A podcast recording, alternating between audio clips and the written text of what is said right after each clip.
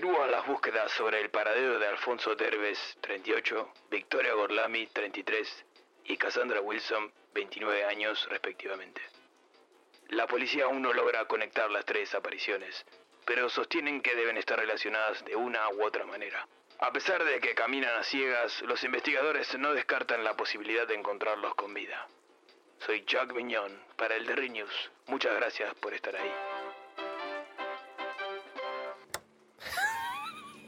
Necios. Jamás los podrán encontrar. Desconocen los vastos destinos inciertos del bazar.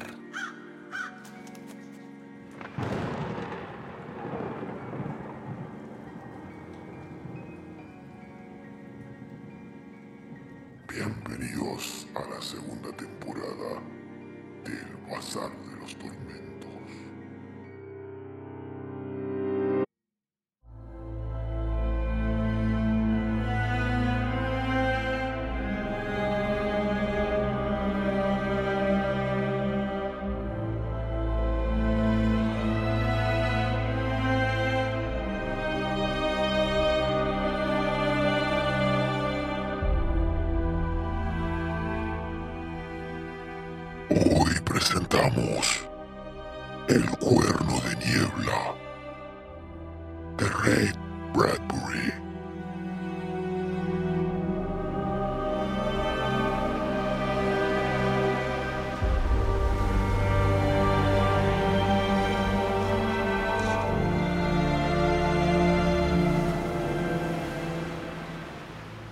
Allá, en el agua helada, lejos de la costa, esperábamos todas las noches la llegada de la niebla, y la niebla llegaba, y aceitábamos la maquinaria y encendíamos los faros en lo alto de la torre.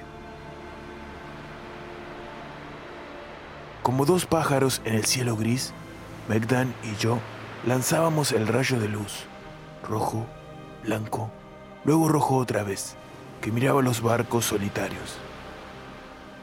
Y si no veían nuestra luz, oían siempre nuestra voz, el grito alto y profundo de la sirena, que temblaba entre jirones de neblina y sobresaltaba a las aves. Es una avenida solitaria, pero uno se acostumbra, ¿no es verdad? Preguntó Megdan. Sí, dije.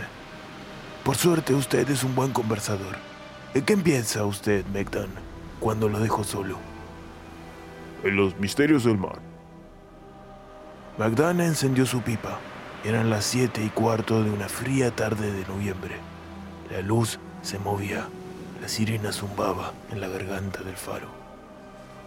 En 150 kilómetros no había poblaciones, solo un camino solitario que atravesaba los campos hasta el mar, un estrecho de tres kilómetros de frías aguas y unos pocos barcos.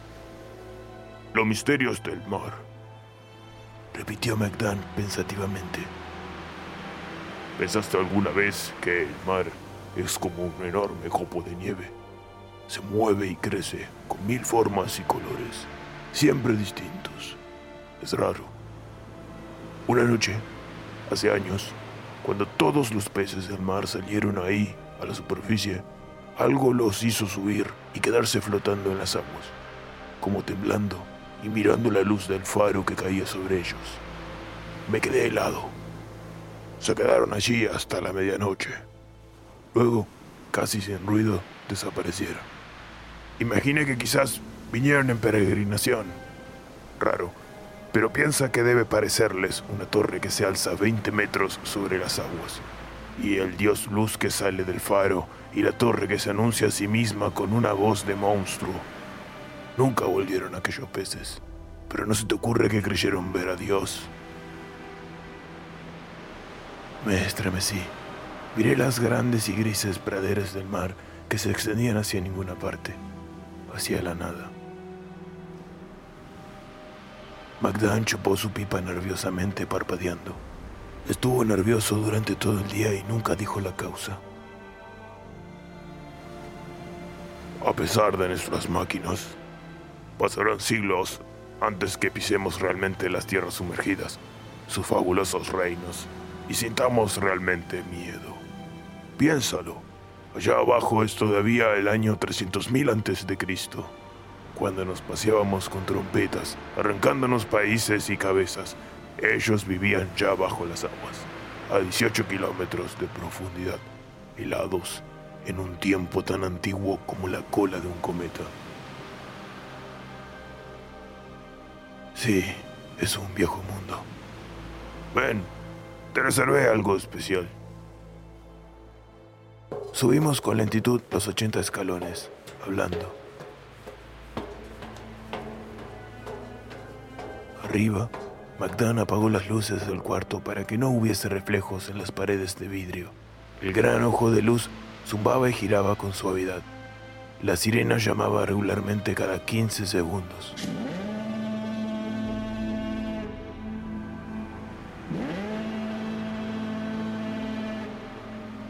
Es como la voz de un animal, ¿no es cierto? Magdan se asintió a sí mismo con un movimiento de cabeza. Un gigantesco y solitario animal que grita en la noche, echado aquí al borde de 10 billones de años y llamando hacia los abismos. Estoy aquí, estoy aquí, estoy aquí. Y los abismos le responden. Sí, ya llevas aquí tres meses, Johnny. Y es hora que lo sepas. En esta época del año viene a visitar el faro. ¿Los cardúmenes de peces? No, otra cosa. No te lo dije antes porque me creerías loco.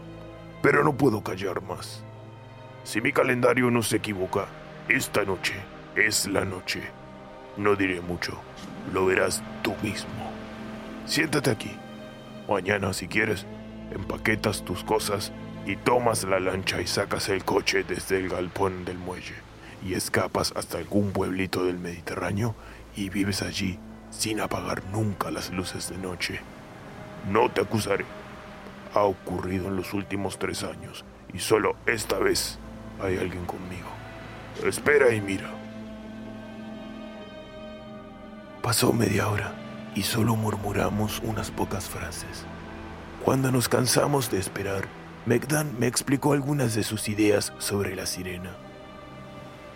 Un día, hace muchos años, vino un hombre y escuchó el sonido del océano en la costa fría y sin sol, y dijo, necesitamos una voz que llame sobre las aguas, que advierta a los barcos.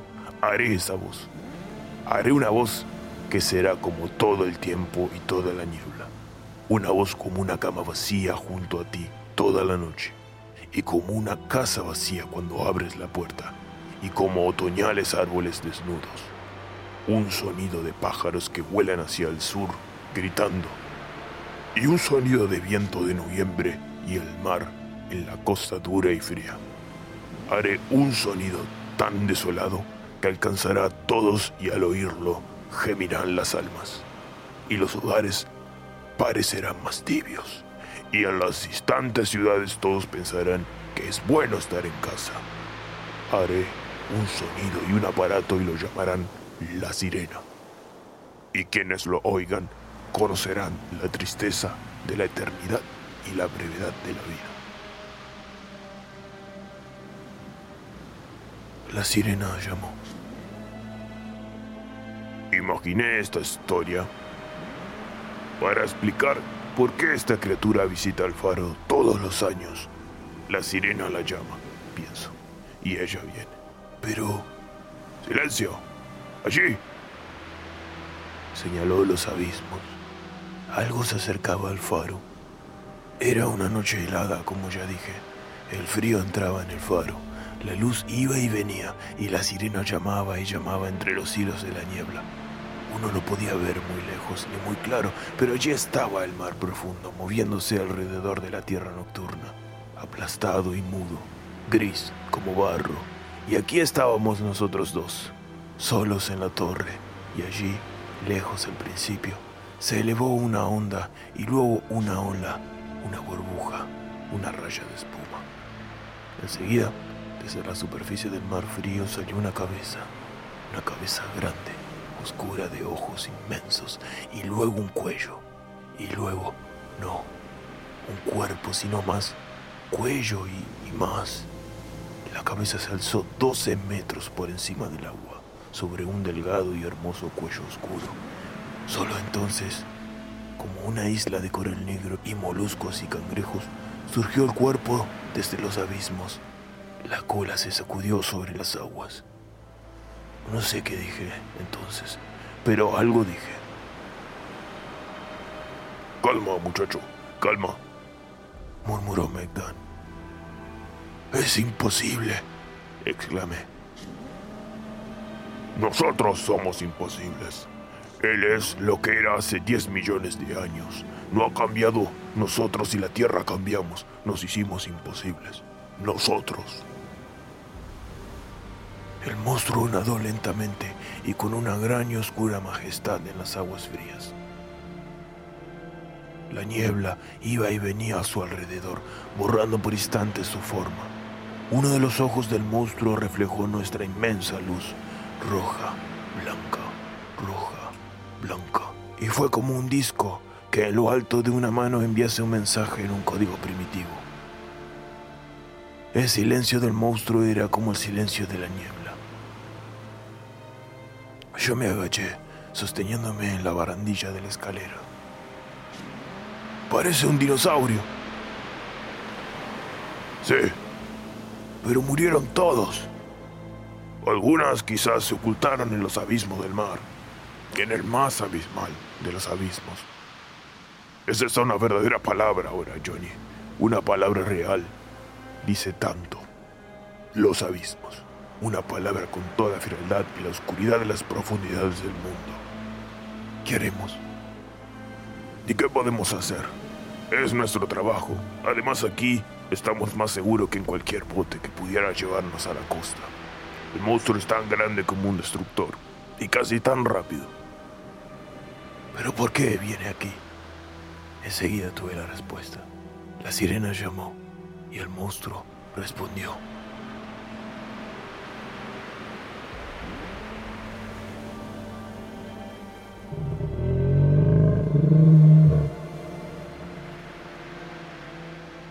Que atravesó un millón de años, nieblas y agua, un grito tan angustioso y solitario que él tembló dentro de mi cuerpo y de mi cabeza. El monstruo le gritó a la torre. La sirena llamó. El monstruo rugió otra vez. La sirena llamó. El monstruo abrió su enorme boca dentada y de la boca salió un sonido que era el llamado de la sirena. Solitario, vasto y lejano. Un sonido de soledad, mares invisibles, noches frías. Eso era el sonido. ¿Entiendes ahora? Susurró McDonald. ¿Por qué viene aquí? Asentí con un movimiento de cabeza. Todo el año, Johnny. Ese monstruo estuvo allá. Mil kilómetros mar adentro y a 30 kilómetros bajo las aguas, soportando el paso del tiempo. Quizás esta solitaria criatura tiene un millón de años. Piénsalo, esperar un millón de años. ¿Esperarías tanto? Quizás es el último de su especie. Yo así lo creo. De todos modos, hace cinco años vinieron aquí unos hombres y construyeron este faro e instalaron la sirena. Y la sirena llamó y llamó. Y su voz llegó hasta donde tú estabas, hundido en el sueño y en recuerdos de un mundo donde había miles como tú. Pero ahora estás solo, enteramente solo, en un mundo que no te pertenece. Un mundo del que debes huir. El sonido de la sirena llega entonces y se va. Y llega y se va otra vez y te mueves en el barroso fondo de los abismos. Y abres los ojos como los lentes de una cámara de 50 milímetros y te mueves lentamente, lentamente. Pues todo tiene el peso del océano sobre los hombros, pero la sirena atraviesa mil kilómetros de agua, débil y familiar, y en el horno de tu vientre arde otra vez el fuego y te incorporas lentamente, lentamente. Te alimentas de grandes cardúmenes de bacalaos y de ríos de medusas y subes lentamente por los meses de otoño y septiembre cuando nacen las nieblas y octubre con más niebla y la sirena todavía llama y luego en los últimos días de noviembre Luego de ascender día a día, unos pocos metros por hora, estás cerca de la superficie y todavía vivo. Tienes que subir lentamente, si te apresuras estallas. Así que tardas tres meses en llegar a la superficie y luego unos días más para nadar y por las frías aguas hasta el faro. Y ahí estás, ahí, en la noche, Johnny, el mayor de los monstruos creados. Y aquí está el faro que te llama, con un cuello largo como el tuyo, que emerge del mar, y un cuerpo como el tuyo, y sobre todo con una voz como la tuya. ¿Entiendes ahora, Johnny? ¿Entiendes? La sirena llamó.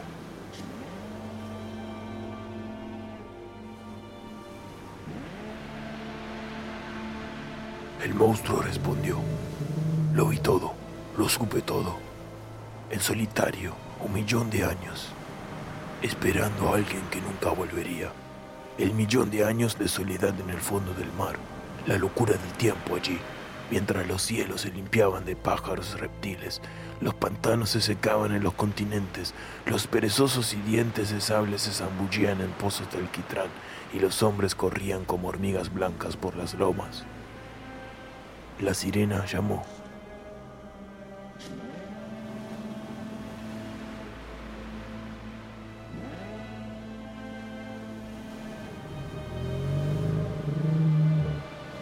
Año pasado, esta criatura nadó alrededor y alrededor y alrededor toda la noche, sin acercarse mucho. Sorprendida, diría yo. Temerosa quizás, pero al otro día inesperadamente se levantó la niebla. Brilló el sol y el cielo era tan azul como en un cuadro. Y el monstruo huyó del calor y el silencio no regresó. Imagino que estuvo pensándolo todo el año, pensándolo de todas las formas posibles. El monstruo estaba ahora a no más de 100 metros y él y la sirena se gritaban en forma alternada.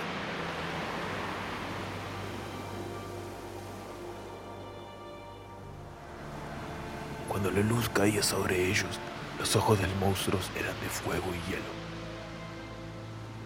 Así es la vida. Siempre alguien espera que regrese algún otro que nunca vuelve. Siempre alguien que quiere a algún otro que no lo quiere. Y al fin, uno busca destruir a ese otro, quien quiere que sea, para que no nos lastime más. El monstruo se acercaba al faro. La sirena llamó. Veamos qué ocurre, dijo Megdan, y apagó la sirena.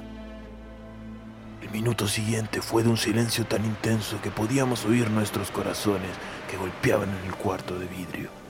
Y el lento y lubricado girar de la luz, el monstruo se detuvo. Sus ojos grandes de linterna parpadearon, abrió la boca, emitió una especie de ruido sordo como un volcán. Movió la cabeza de un lado a otro como buscando los sonidos que ahora se perdían en la niebla. Miró el faro algo retumbó otra vez en su interior y se le encendieron los ojos. Se incorporó, azotando el agua, y se acercó a la torre con ojos furiosos y atormentados. Grité. ¡La sirena! Megdan buscó a tientas el obturador, pero antes que la sirena sonase otra vez, el monstruo ya se había incorporado. Vislumbré un momento sus garras gigantescas con una brillante piel correosa entre los dedos que se alzaban contra la torre. El gran ojo derecho de su angustiada cabeza brilló ante mí como un caldero en el que podía caer, gritando.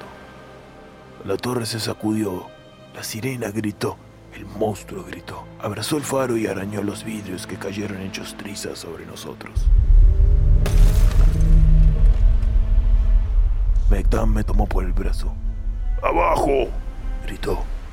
La torre se balanceaba tambaleaba y comenzaba a ceder. La sirena y el monstruo rugían.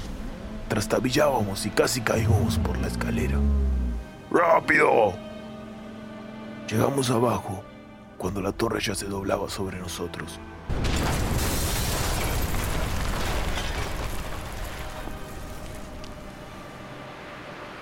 Nos metimos bajo las escaleras en el pequeño sótano de piedra. Las piedras llovieron en un millar de golpes la sirena cayó bruscamente. El monstruo cayó sobre la torre y la torre se derrumbó, Arrodillados, Mectán y yo nos abrazábamos mientras el mundo estallaba.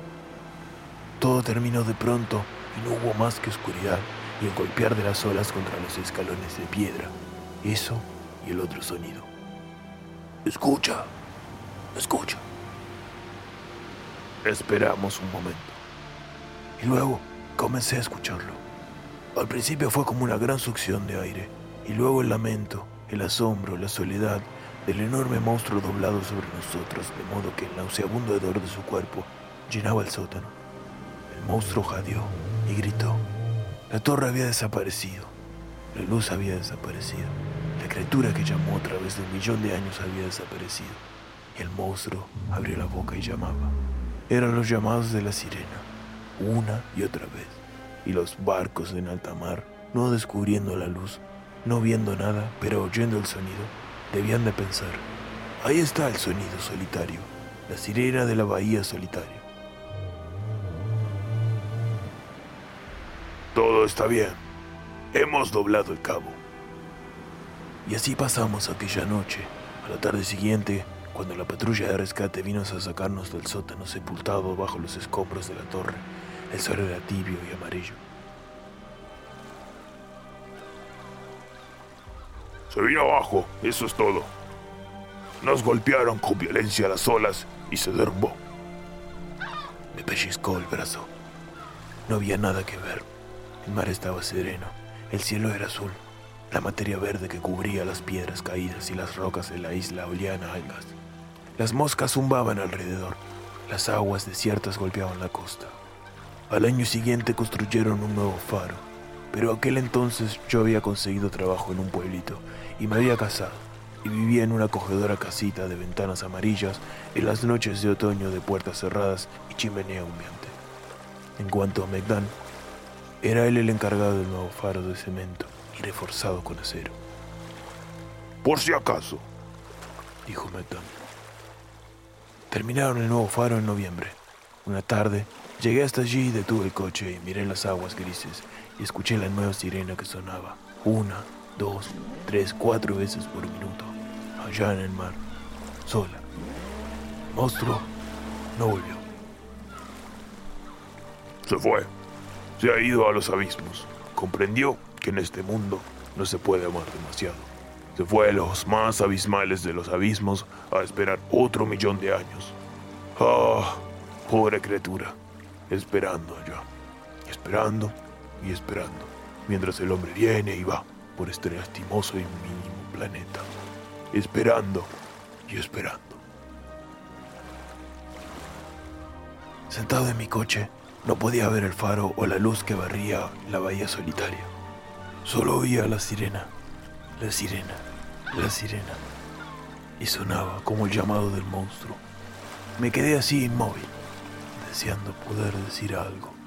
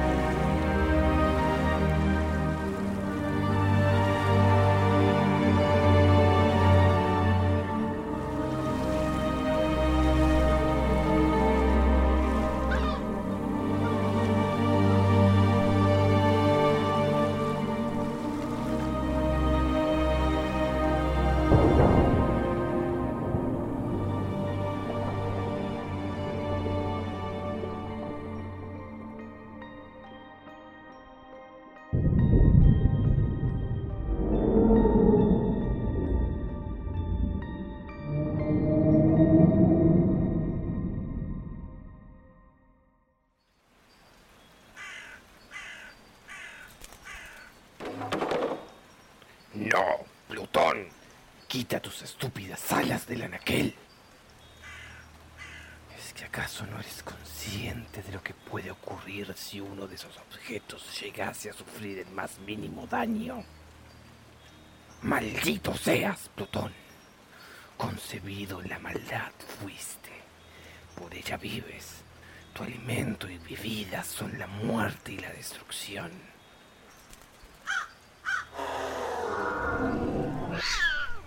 Y ahora vuelves a adoptar esa estúpida forma felina. ¿Acaso no aprendiste aquella lección que te costase vuestro ojo izquierdo?